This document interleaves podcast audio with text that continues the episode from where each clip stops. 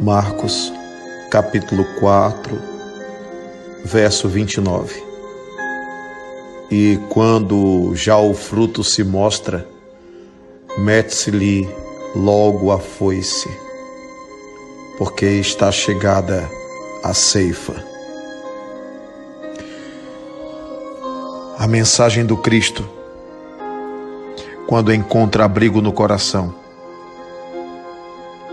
a mensagem de Deus, quando frutifica verdadeiramente no interior da criatura humana,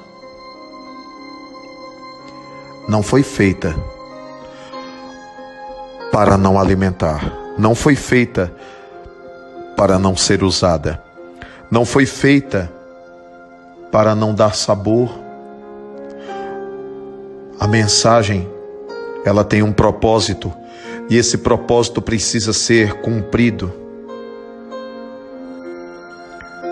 O fruto precisa ser bom. O fruto deve alimentar não só a si mesmo, mas deve se multiplicar para saciar a fome de muitos. Ah, quantas pessoas vivem com fome, fome de fé. Quantas pessoas esquálidas, sem esperança. Quantas pessoas raquíticas de bondade. Quantas pessoas miseráveis em relação às virtudes que poderiam ter quantas pessoas paupérrimas em relação à honestidade, paupérrimas quanto a exercerem a caridade, dominadas por seu egoísmo, por seu orgulho. Então, chega o momento da ceifa